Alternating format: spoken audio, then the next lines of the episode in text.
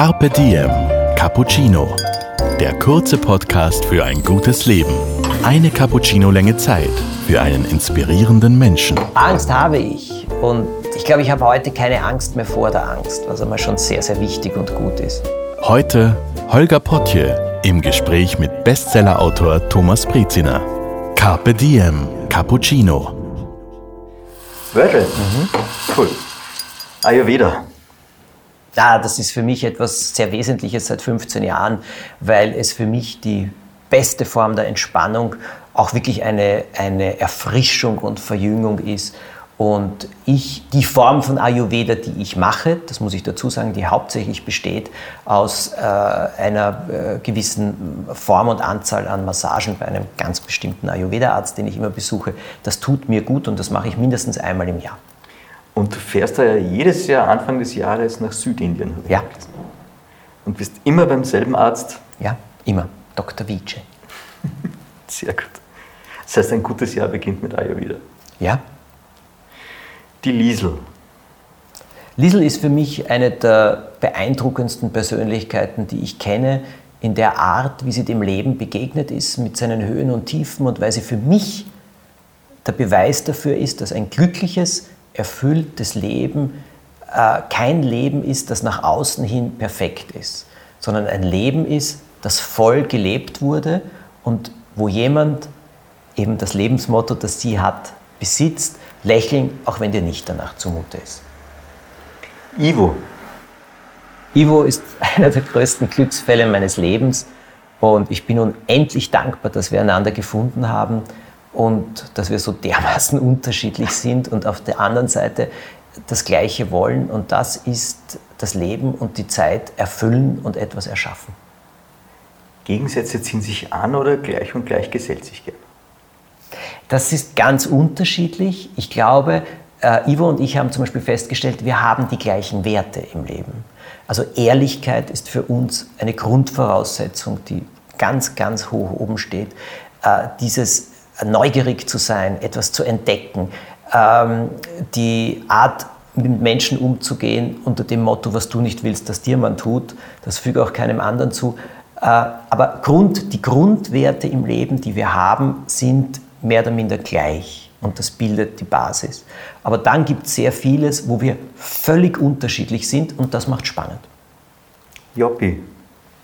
Joppi ist für mich das Symbol an Lebensfreude. Ein kleiner Jack Russell, der vor eineinhalb Jahren in unser Leben getreten ist und der sich von einer absoluten Plage als Welpe, der nicht zu stoppen war, entwickelt hat zum besten Kumpel auf vier Pfoten, den ich in meinem Leben hatte.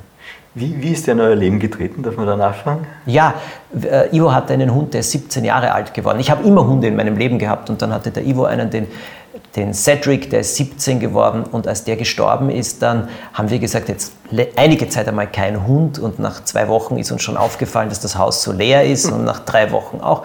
Und dann gab es einen Hund auf Instagram, muss ich sagen, bei einer Instagramerin, die ich sehr mag und die Nina und der Tobi und dann habe ich ihr gesagt, wo hast du diesen Tobi her?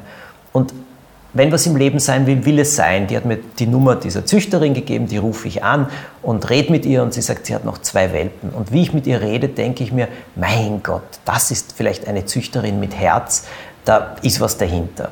Und das finde ich ja schon sehr interessant, weil ich muss ehrlich sagen, wenn man sich einen Rassehund nimmt, dann muss er schon von wo kommen, wo jemand auf Gesundheit und Charakter züchtet. Und das findet dort statt. Und dann sind wir halt hingefahren und dann war es auch schon um uns geschehen und dann haben wir den äh, Joppi ausgesucht und dann ist er, da war er aber fünf Wochen erst alt und dann weitere fünf Wochen später ist er bei uns eingezogen. Das heißt Liebe auf den ersten Blick. Ja, also ich meine, wenn der so winzig ist, das weiß man ja wirklich nicht. Und er war immer, er war immer ein Einzelgänger. Wir haben ein bisschen Sorge gehabt, weil wir haben viele Videos gesehen. Er ist ja in Kärnten aufgewachsen und alle Welpen sind auf, nach links gelaufen und der Job ist immer nach rechts gegangen. Cool. Und, und wir haben uns gedacht, ist das ein Vorteil oder ein Nachteil? Heute weiß ich, dass es ein Vorteil ist. London. London ist meine zweite Heimat. Das ist der Wie lange Ort. schon? 25, 26 Jahre. So lange. London ist meine zweite Heimat und ist der Ort, der für mich ungeheuer inspirierend ist. Ich mag dort die Menschen, dass es so viele Freaks gibt, die das so ganz selbstverständlich zeigen. Äh, ich liebe die Kultur. Englische Kultur war immer etwas für möglichst viele Menschen, nicht für eine kleine Elite. Das war immer schon so. Man kann äh, ja auch gratis ins Museum gehen, glaube ja, ich. Ja, man kann kostenlos ins Museum gehen. Äh, Theater ist dort äh, nicht nur das kommerzielle Theater, sondern prinzipiell ist das Theater, das Menschen erreichen soll. Und zwar wiederum viele Menschen. Das war bei Shakespeare schon so. Mhm. Und das ist alles etwas, was mir sehr gefällt. Charles Dickens, einer meiner absoluten Heroes als Autor, hat seine berühmten Romane als Fortsetzung in einem Hausfrauenmagazin veröffentlicht und ähm, ist irrsinnig aufs Publikum eingegangen auch und hat, also in, in, New York sind die Leute im Hafen gestanden, wenn das Schiff aus England kam mit der neuen Ausgabe dieses Magazins. Und wenn du das schaffst als Autor, Menschen so zu berühren, dann hast du viel geschafft. Klingt schön. Ähm, Harry Potter. Harry Potter habe ich kennengelernt, als die ersten Bücher in England rausgekommen sind. Und da habe ich sie auch gelesen und es hat mich total fasziniert, weil dieser wahnsinnig reiche Stil, dieser sehr dichte äh, Stil und diese Fülle an Fantasie habe ich absolut faszinierend gefunden. Angst? Haha, Angst habe ich und äh, ich glaube, ich habe heute keine Angst mehr vor der Angst, was einmal schon sehr, sehr wichtig und gut ist. Und Angst ist leider ein Teil des Lebens man darf es nicht zu groß werden lassen. Und meine Erkenntnis ist, in dem Moment, wo du drauf kommst, dass so wahnsinnig viele Dinge, vor denen man Angst hat, in Wirklichkeit niemals eintreten, beruhigt einen das ungeheuer. Das heißt, man, man kann den Umgang mit der Angst lernen? Ja, na absolut. Natürlich, das rate ich auch jedem sehr an. Das heißt hinschauen. Hinschauen ist einmal eine ganz, ganz wichtige Sache, auch manchmal in der Wahrscheinlichkeitstheorie kramen und zwar in der Form, wie wahrscheinlich ist, dass das wirklich eintreten wird. Und hinschauen, ja, Meditation ist eine ganz große Sache, weil du da einfach erkennst, bei so einer einfachen Atemmeditation, wo du dich nur auf deinen Atem konzentrierst und einfach die Gedanken vorbeiziehen lässt wie Autos auf der Autobahn, da erkennst du plötzlich, was da durch deinen Kopf rast, wo du sagst, wie bitte? Ja, aber das sind oft die Dinge, die einem Angst machen, ohne dass man das will. Das heißt, du meditierst auch regelmäßig? Ja, ja, ja, ja. Aber nicht exzessiv. Zehn Minuten am Tag ist schon einmal sehr, sehr gut. Und wie, wie schaut es dann aus? Setzt du dich dann hin und, und wirklich so, wie man es vorstellt, von Polster? Und, und, oder, oder kannst du das überall machen? Ich kann das überall machen. Ich kann das, das heißt, im Flieger machen. Ich kann das überall machen. Das Einfach Wichtige ist, auf den Atem konzentrieren, auf den Atem konzentrieren und zu, bewusst zu sein, dass du eine Person bist und nicht deine Gedanken bist. Du bist nicht deine Gedanken. Deine Gedanken kommen, deine Gedanken gehen, die sausen durch den Kopf, wirklich wie Autos auf der Autobahn. Und wenn du jetzt nur auf den Atem dich konzentrierst und das, was da oben saust, anschaust, also es auch nicht sagst, ich will das nicht oder dem ausweichst, sondern nur zuschaust dem Ganzen, ohne es zu bewerten, ohne es festzuhalten, sondern es einfach durchgehen lässt, dann beruhigt das schon. Niederlagen.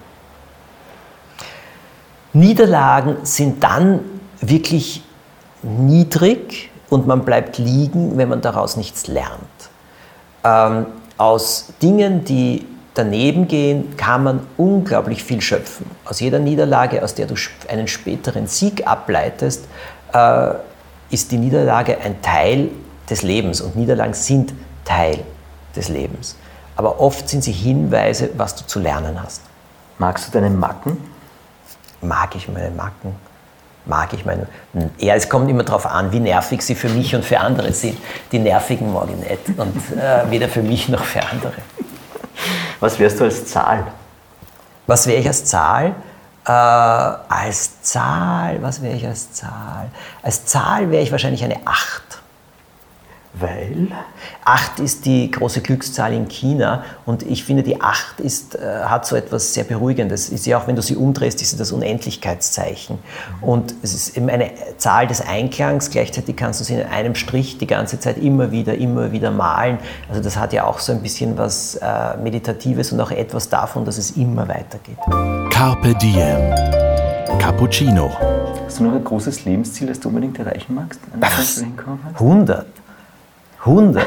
was ich noch, was, wahnsinnig viel. Äh, allein in diesem Jahr, im, im August, bringe ich heraus einen Ratgeber für Eltern, wie man, also Blödsinn gibt es nicht, heißt das, wie man Kinder fürs Leben begeistert. Das ist mir ein ganz großes Anliegen, darüber zu erzählen, weil das ja auch der Grundstein meiner Arbeit ist. Und weil ich auch glaube, dass wir Kinder viel zu viel belehren, viel zu viel erziehen und viel zu wenig begeistern. Und da erzähle ich eben sehr, sehr viel, sowohl aus meinem Leben als auch aus den Beobachtungen, die ich gemacht habe, wie man Kinder begeistert. Das jetzt zu machen, darüber auch dann zu erzählen, das ist ein ganz großes Ziel. Im Ende Oktober kommt ein Liebesroman für Erwachsene von mir heraus. So etwas habe ich noch nie gemacht, auf das freue ich mich schon wahnsinnig. Und fürs nächste Jahr habe ich auch schon viele Überraschungen und fürs übernächste Jahr auch schon. Also das geht immer so weiter und ähm, ich glaube, ich möchte weitermachen. Ich glaube, eines meiner größten Lebensziele ist, dass ich wirklich bis zu meinem letzten Atemzug etwas schaffen kann, das Menschen berührt. Also es geht ganz viel um, um anderen Menschen etwas geben durch das, was man macht? Hör ja, klar. So? Eine Geschichte willst du erzählen, damit sie Menschen berührt. Das habe ich verstanden. Was ich nur nicht verstanden habe, ist, wo die Energie herkommt. Weil du bist ja ständig aktiv. Ja, aber das ist normal. Jeder Mensch, der äh, etwas schaffen will, hat das. Ich kenne keinen Künstler, der das nicht hat. Also ich kenne viele Autoren, die wesentlich weniger herausbringen und produzieren, als du es jetzt kannst. Ja?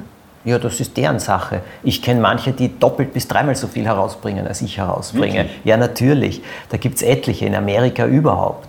Und also ich meine, rechnet ihr bitte einmal aus, was der Herr Charles Dickens in seinem Leben geschrieben hat, mit der Hand. Das ist ja unglaublich. Jedes dieser Bücher sind 700, 800, 900 Seiten, dichtest beschriebene Seiten.